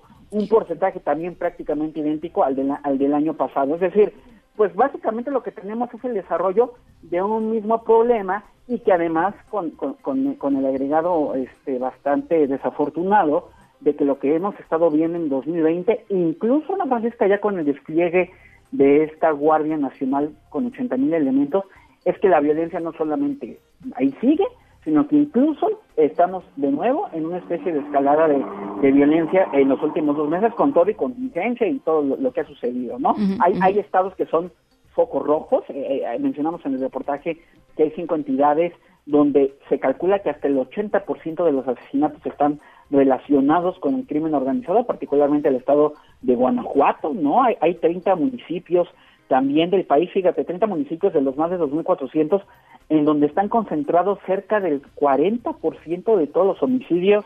Hay casos dramáticos, el de Tijuana, Ciudad Juárez, Acapulco, eh, eh, eh, León, por, por, decir algunos, y en fin, varios, varios datos más. El tema, también abordamos en un segundo texto, el tema de la Guardia Nacional, ¿no? esta eh, eh, eh, y, lo abordamos desde distintas perspectivas. Por ejemplo, se habló de que era una fuerza civil. Todos, tú sabes muy bien en todo el debate que hubo el año pasado Lejos de, lejos de, ¿no? Lejos de. Sí, sí, no, y cuando lo vemos ahora a la luz de los datos, pues nos enteramos que de entrada el 70% de los elementos de hoy son militares transferidos, pero que además los nuevos reclutas que deberían estar alimentando el músculo civil, si me permites decirlo así, pues en realidad son civiles que capta el ejército, que los entrena, los recluta, los contrata y luego los comisiona también a la Guardia Nacional. Es decir, pero más allá de eso, también el impacto, ¿no? Eh, eh, y bueno, hay temas de opacidad, por supuesto, porque déjame decirte que por su de transparencia hemos intentado conocer qué tipo de evaluación, de control de confianza tienen estos elementos. Las instancias se pasan a bolita, la Secretaría de Seguridad Ciudadana dice que le toca a la Serena, la Serena que le toca a la Guardia Nacional, que ya tiene una oficina propia de transparencia, pero cuando le preguntas esa oficina de transparencia, te remite de nuevo a, la Secretaría de Seguridad y hay un círculo ahí de que nunca sale pero sobre todo y más importante yo creo, Ana Francisca, el tema de del impacto, y ese es muy claro, ¿no? Insisto, tenemos estos 80 mil elementos de la Guardia hoy desplegados, pero no se aprecia realmente, sobre todo en, el, en, el, en, la prioridad uno, que era el tema de, los, de la violencia homicida, que haya algún impacto eh, positivo. Y por supuesto entrevistamos a los expertos, eh, eh, cinco de ellos que vienen ahí en el reportaje, que básicamente la opinión de ellos, insisto, es que hay de fondo, más allá de algunos cambios de forma, como una nueva fuerza, con un nuevo nombre, o de nuevo haber creado la Secretaría de Seguridad, pues lo que hay es, insisto, una, una, una conducta, una estrategia, estrategia de fondo que es inercial y que realmente el incremento no de los homicidios, y yo creo que esto es lo más dramático del asunto, pues más bien depende del ánimo del crimen, ¿no? Porque incluso esto que ha presumido el gobierno, de que en 2019 el actual gobierno pues sí crecieron los homicidios, pero crecieron un poquito, digámoslo, ¿no? Aunque ya están en niveles altísimos, pues en realidad esa curva, como dicen los expertos, se empezó a desacelerar desde mediados del 2018, cuando todavía ni pensaba el actual gobierno, e insista, en 2020 podríamos estar viendo un nuevo repunte. Entonces, a grosso modo, por ahí va el reportaje. Y el problema es que además, este, pues este, eh, digamos, esta estabilización de, de, la violencia quedó en niveles altísimos, ¿no? Entonces, el problema, pues, es, es, es, esos niveles altísimos. Eh, bueno, pues ahí está. La verdad, de verdad, de verdad, de verdad, se lo recomiendo muchísimo. Lo acabo de mandarme a través de, a través de redes sociales. Eh, échenle un ojo. Yo sé que estamos en, en, medio de otros, de otros temas, pero bueno, evidentemente esto es algo a lo que no le, no le podemos dejar de, poner el, foco. Y yo te agradezco mucho, eh, Arturo, que, que, pues lo compartas con nosotros y, nada, pues te, te, agradezco, cuídate mucho y estamos en comunicación. No, usted les mando un saludo y gracias por, por compartir este trabajo. Muy buenas tardes. Un abrazo, Arturo Ángel, reportero de Animal Político. Son las 6 con 31. Nos vamos a la pausa. Volvemos. En un momento continuamos en directo con Ana Francisca Vega. Continúas escuchando en directo con Ana Francisca Vega por MBS Noticias. Bueno, platicábamos al inicio del programa y hemos platicado en los últimos días algunas de las medidas que se han tomado en términos de movilidad en la Ciudad de México y en otros eh, lugares de nuestro país eh, en este, pues en esa coyuntura de, emergencia, de emergencia sanitaria por el COVID-19 y, la movilidad es un tema de lo que hay que hablar por, por varias razones. La primera es porque también eh, cuando uno se fija en la, en la movilidad hoy, ¿no? En estos días se da cuenta que son pues un factor determinante para medir éxito o no, un indicador de, éxito o no de pues esta, de esta llamada de las autoridades a que la gente se quede, se quede en casa. Eh, es, un, es un indicador de si está funcionando o no, pero también es una oportunidad para ver eh, qué funcionará mejor eh, justamente en contextos complicados y desafiantes de, de, pues, de epidemias como la que estamos viviendo. Por eso queremos platicar con alguien que le sabe mucho al tema. yo no sé si decir activista o no. Eh, se llama, eh, lo conocen ustedes muy bien, es Roberto Hernández, codirector del eh, maravilloso documental Presunto Culpable, y está con nosotros en la línea telefónica. Roberto, ¿cómo estás? Me da gusto saludarte. Igualmente, Ana Francisca, gracias, buenas tardes. Favor que me haces de ah. llamarme experto en esto, pero... Ah, bueno, la verdad es que... lees mucho, ¿no? Este, le, has entrado muchísimo al tema, es algo que te interesa mucho y es algo que empujas mucho, eh, eh, eh, Roberto. Y, y, me interesa platicar contigo sobre todo por que en otros lugares del mundo lo que tú has estado haciendo es también revisar lo que, lo que se ha estado haciendo en estos contextos de, de, de epidemia y, y, pues poner ¿no? este, unos, unos puntos ahí sobre, sobre la agenda que creo que vale la pena tratar y, y pues proponer evidentemente para que sucedan en México eventualmente. Pues muchas gracias por la oportunidad. Ah. Eh, eh, no sé por dónde empezar, porque no. Ah, pues mira, yo creo que una, una buena, yo creo que una buena forma de arrancar es el tema de las ciclovías. Tú has estado muy insistente en el tema de ciclovías temporales, justo cuando hay restricciones de, de por ejemplo, de rutas de transporte público o, cierre de estaciones del metro, de metrobús, etcétera, ¿no? Así es, mira, pues lo que está sucediendo es que por razones de prudencia, hay, hay mucha incertidumbre, obviamente, no se sabe eh, exactamente eh, qué tan factible es que sea eh, contagioso el virus en el transporte público, en el metro, en una combi, en un camión, pero por razones de prudencia, pues eh, todo parece decir que había que evitar esos medios de transporte, dado que es bastante factible el contagio ahí. y el asunto es que si uno suprime esos medios de transporte, pues ¿cuál es la alternativa? Claro. Em, en México, en la Ciudad de México, en la zona metropolitana, 80% de las personas usan el transporte público y solamente hay un 20% que, que tienen eh, automóvil o acceso a un automóvil, más o menos, y pueden, o sea, quizás me, corregirán algunos, ¿no? Pero ante esta situación, pues si suprimimos el transporte público, ¿con qué alternativa dejamos a, las personas que no tienen acceso al, auto? Claro. Y en, en, muchas ciudades del mundo lo que se ha hecho es... Eh, tomar una, un carril en algunas áreas que corresponde hoy al coche y concedérselo a las bicicletas. Sí. Eh, y esto es una política pública que tiene muchísimo sentido porque eh, en realidad ahorita en México aproximadamente un 2% de los viajes se hacen en bicicleta y entonces no se le considera como un medio de transporte que tenga esta capacidad de carga masiva, digamos, o de, o de volumen masivo. Sin embargo, en, en París, en Bogotá, en Melbourne, en, Berlín, en eh, Oakland, eh, pues se ha ido haciendo esta política pública y, lo que sucede es que se dan cuenta que la razón por la cual las personas no usan la bicicleta es por el miedo de ser atropellados, básicamente.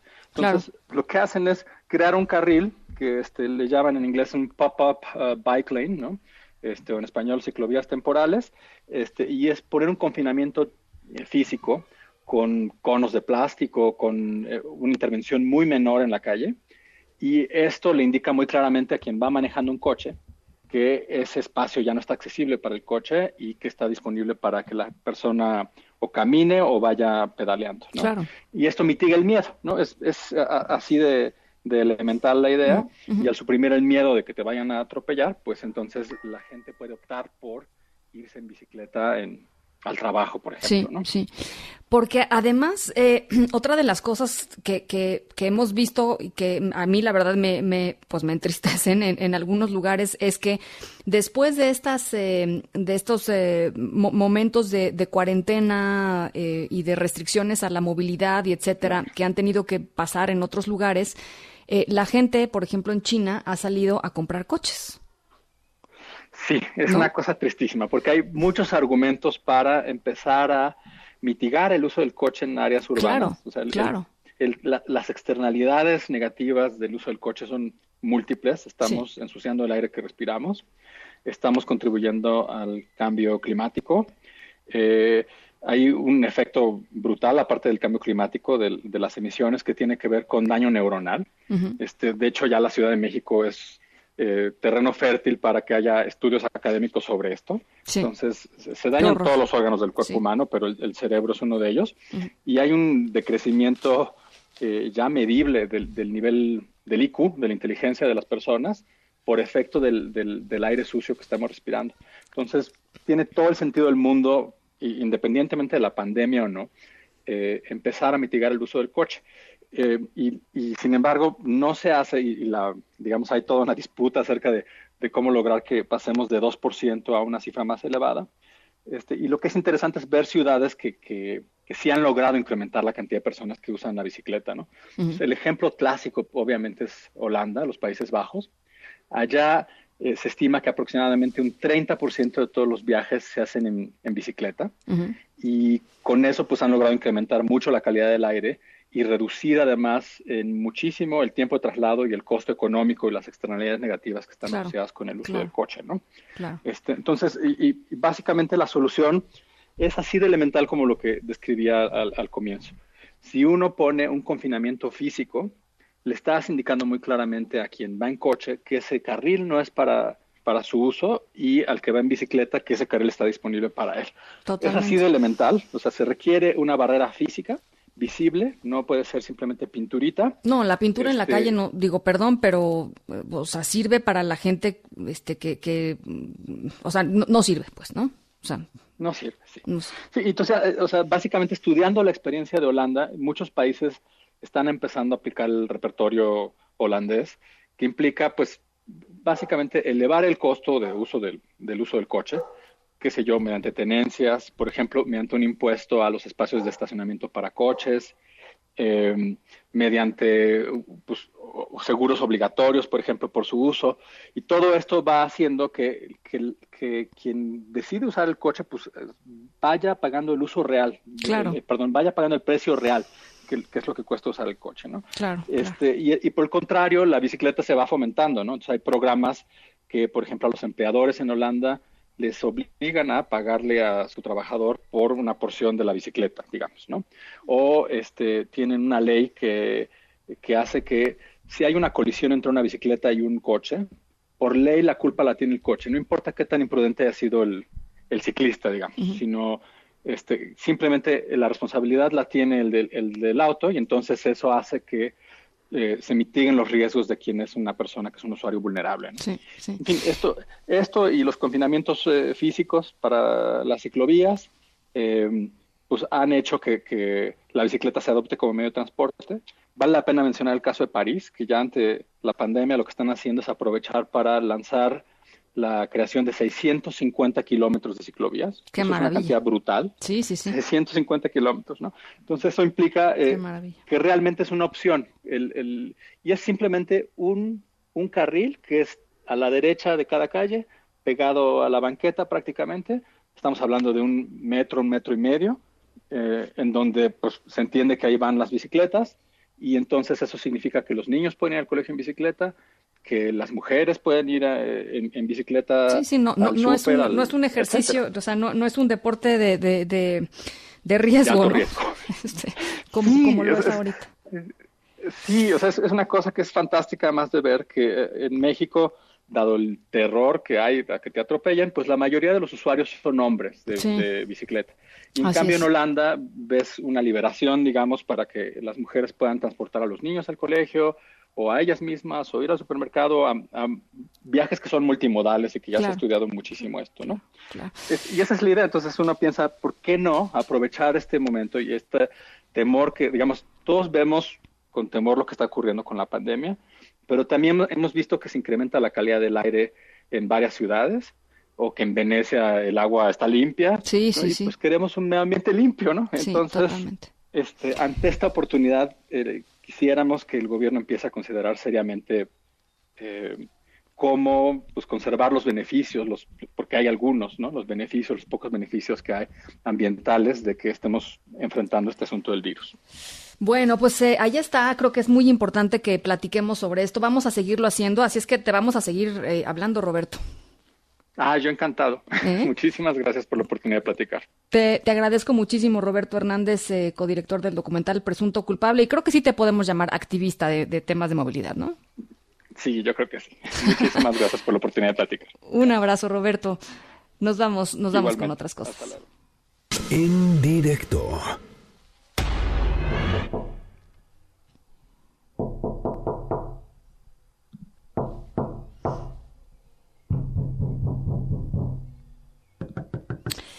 Bueno, nuestra historia sonora de hoy, este, ya les decía, está situada en Nairobi, Kenia, con un personaje muy particular, muy ostentoso. Eh, eh, es Mike Sonko, es el gobernador de Nairobi. eh, que protagoniza nuestra historia sonora. eh, y en esta emergencia sanitaria está repartiendo artículos de primera necesidad a los ciudadanos de, de Nairobi, eh, en Kenia. Eh, pero hay un, una, por eso está tocando la puerta, ¿no? Va de puerta en puerta. Eh, pero hay un- una cosa que está entregando este señor eh, que ha causado muchísima polémica. Eh, es, por supuesto, totalmente falso. Al ratito les platico qué es y cuál es la reacción de lo que, de lo que ha estado haciendo este señor conocido además por, por varios escándalos. No, no, es el primero que se avienta. Las seis con 44, nos vamos a la pausa, regresamos con más. En un momento continuamos en directo con Ana Francisca Vega. Continúas escuchando en directo con Ana Francisca Vega por MBS Noticias. Plaza Pública con Mariana Linares Cruz. Mariana, ¿cómo estás? ¿Qué nos traes hoy? Platícanos. Ana Francisca Vega, ¿cómo estás? Feliz jueves para todas y todos los que nos escuchan en esta sección de Plaza Pública. Y hoy es un día eh, que me encanta porque es el Día Internacional del Libro. Desde 1926 se festeja cada 23 de abril en conmemoración o pues sí, en recuerdo a la muerte de tres grandes escritores que nos cambiaron la vida en la forma de contar, en la forma de leer, en la forma de entender las historias y fue William Shakespeare, Garcilaso de la Vega y Cervantes. Así que es por la muerte de estos tres grandes escritores que año con año festejamos el Día Internacional del Libro, una celebración que se hace en casi todo el mundo y que está relacionada con pláticas, con festivales, con ferias, con encuentros. Y en estos días en donde es difícil ir a una librería, leía yo hoy a Amanda Azúcar, que tiene además una eh, librería virtual para niños, que es la primera vez en varios años que no irá a una librería a comprarse un libro, a regalarse un libro. Pero Amanda, se puede hacer, se puede hacer eh, a distancia, se puede hacer a domicilio, se puede hacer no con, no con el mismo gusto con el que uno eh, va caminando dentro de una librería, pero sí con el mismo goce de descubrir historias y autores. Eh, queremos recomendarles en esta sección del día de hoy y a propósito del libro que se metan a la editorial sextopiso.mx. Esta editorial, que tiene casa en España y tiene casa en México, tiene en su plataforma un gran catálogo de novelas, de ensayos, de crónica, de Latinoamérica y del resto del mundo. Y en estos momentos han ideado una manera muy sencilla de que tú escojas un libro y de manera gratuita, pues te lo llevan a tu casa. Así que para el día de hoy les quiero yo recomendar, si se pudieran ustedes regalar este libro el día de hoy, se llama Territorios. Y es un libro que reúne siete años de trabajo del fotógrafo mexicano Santiago Arau, que se ha vuelto muy conocido, eh, muy querido también, porque en, en, los últimos eventos y en los últimos días importantes, sobre todo en la Ciudad de México, Santiago ha estado ahí con su cámara sobre los cielos. Y este el libro que se llama Territorios es un libro que incluye imágenes naturalistas de nuestro país. Además, está acompañado por breves ensayos escritos por Vivian Abenshushan, Luigi Amara, Julia Carabias, Juan José Cochen, Sergio Rodríguez Blanco y Pablo Soler Frost.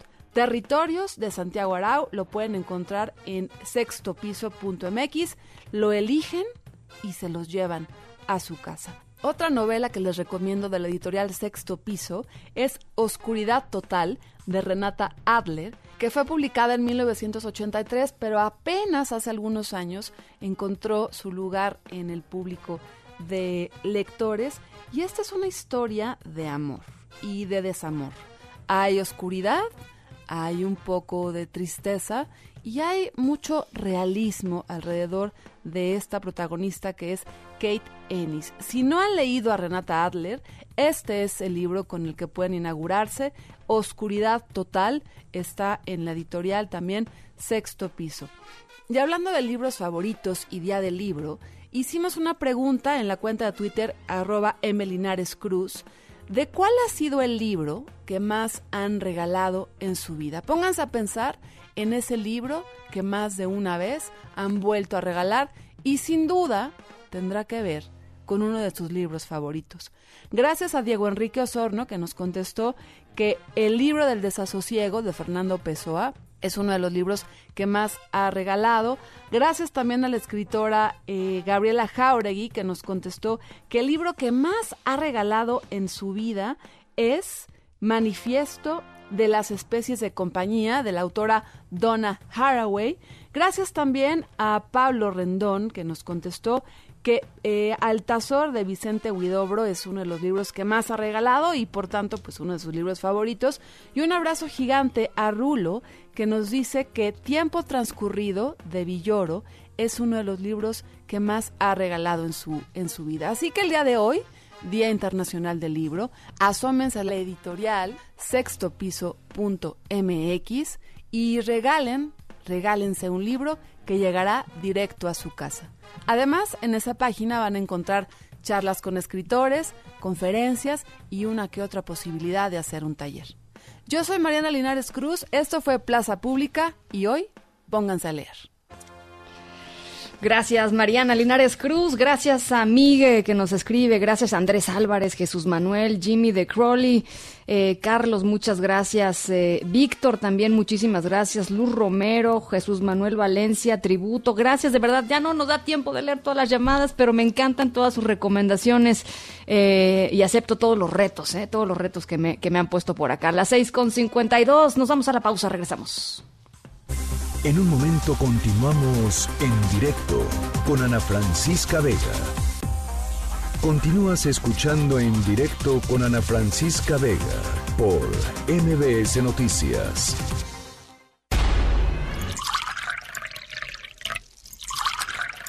¿Qué creen que anda repartiendo por ahí el gobernador de Nairobi, Mike Sonko?